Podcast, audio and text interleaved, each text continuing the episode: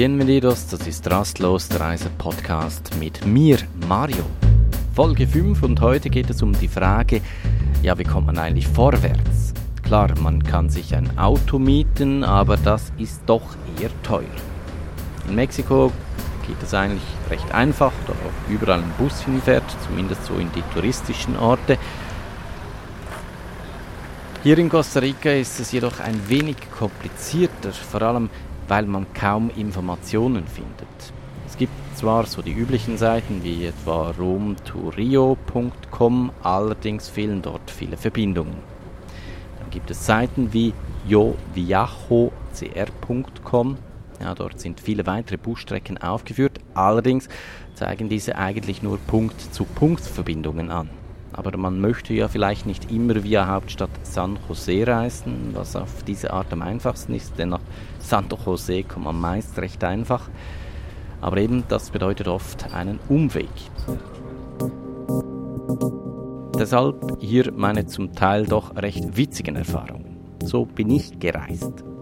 Die erste Strecke war von der Hauptstadt San Jose nach Monteverde eine Standardstrecke, gerade auch für Touristen die ist recht einfach. Man geht zum zentralen Busterminal in San Jose, wobei ganz einfach ist das auch nicht. Es gibt mehrere, also so, keine Ahnung, ein halbes Dutzend. Und von dort hat es dann einen direkten Bus. Recht einfach also, wenn man das richtige Terminal findet. Die nächste Strecke war dann schon ein wenig schwieriger von Monteverde nach La Fortuna. Einen öffentlichen Bus gibt es nicht oder zumindest keinen direkten. Hier scheitert Jo Viajo CR dann auch schon. Romtorio verweist auf einen Shuttle-Dienst. Das habe ich auch gemacht. Das sind oft so ja, Minibusse, welche dann auch recht teuer sind. Nach La Fortuna habe ich fast 40 Dollar bezahlt. Von La Fortuna nach Tortuguero waren es über 60 Dollar für einen Bus, den man sich dann mit anderen Leuten teilt. Die Reise nach Tortuguero hat auch problemlos geklappt. Selbst das Boot, um ins Dorf zu kommen, war am richtigen Ort zur richtigen Zeit.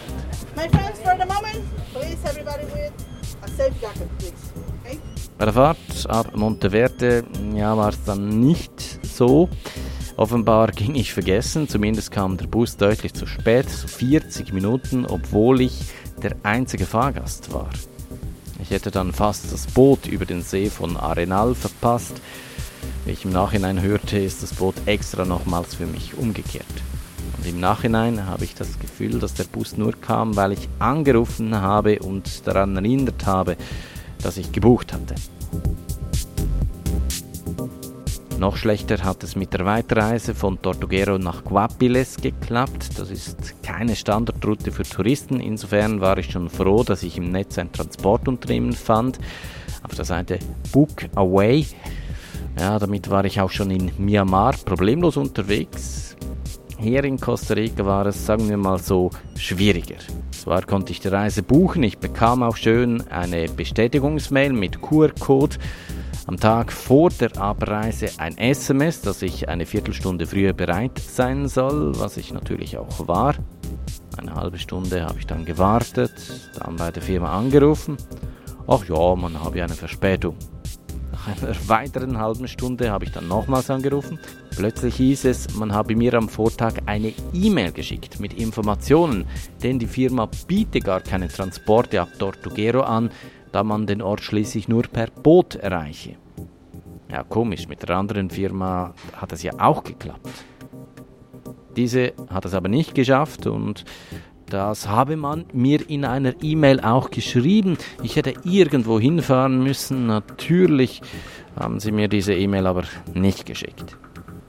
Schließlich hat meine Gastgeberin in Tortuguero der Firma angerufen. Das Resultat, ich musste die Bootsfahrt dann selbst bezahlen, aber die Firma hat mir dann zumindest im Hafen ein Taxi organisiert, so dass ich schlussendlich dann doch noch ankam.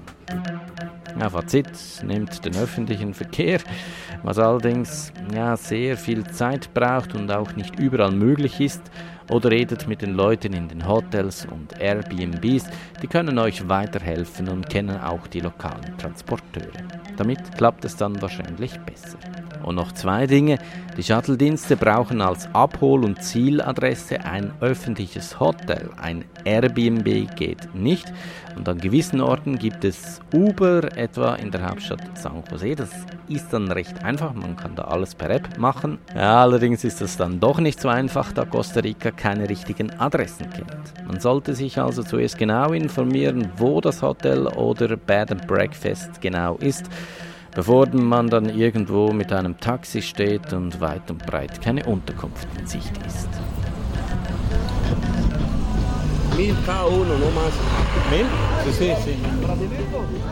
Und ganz zum Schluss noch die Königsdisziplin. Kurze Strecken, die kann man mit sogenannten Kollektivos zurücklegen. Das sind eigentlich ja, Privatpersonen, die andere in ihrem Auto mitnehmen. Meist sind das uralte Gefährte. Man wird dann am Straßenrand angequatscht, wohin man möchte und finden sich weitere Personen, dann geht es los. Aber Vorsicht, zuerst immer den Preis absprechen, sonst kann es richtig teuer werden. Habe ich gehört, mir persönlich ist das nicht passiert. Zudem fahren die privaten Chauffeure nicht überall hin, sondern laden einem vielleicht auch irgendwo in einer Stadt ab. Darum ist diese Art des Reisens wirklich nur für jemanden, der wirklich Spanisch spricht, denn man muss dann fragen, wie man weiterkommt. Ein Abenteuer ist so auf jeden Fall. Und das war's mit dieser Folge. Du kannst den Podcast unter rastlos.ch oder den üblichen Plattformen abonnieren. Bilder und Videos findest du unter Instagram und YouTube, beides unter Rastlos Podcast. Adios!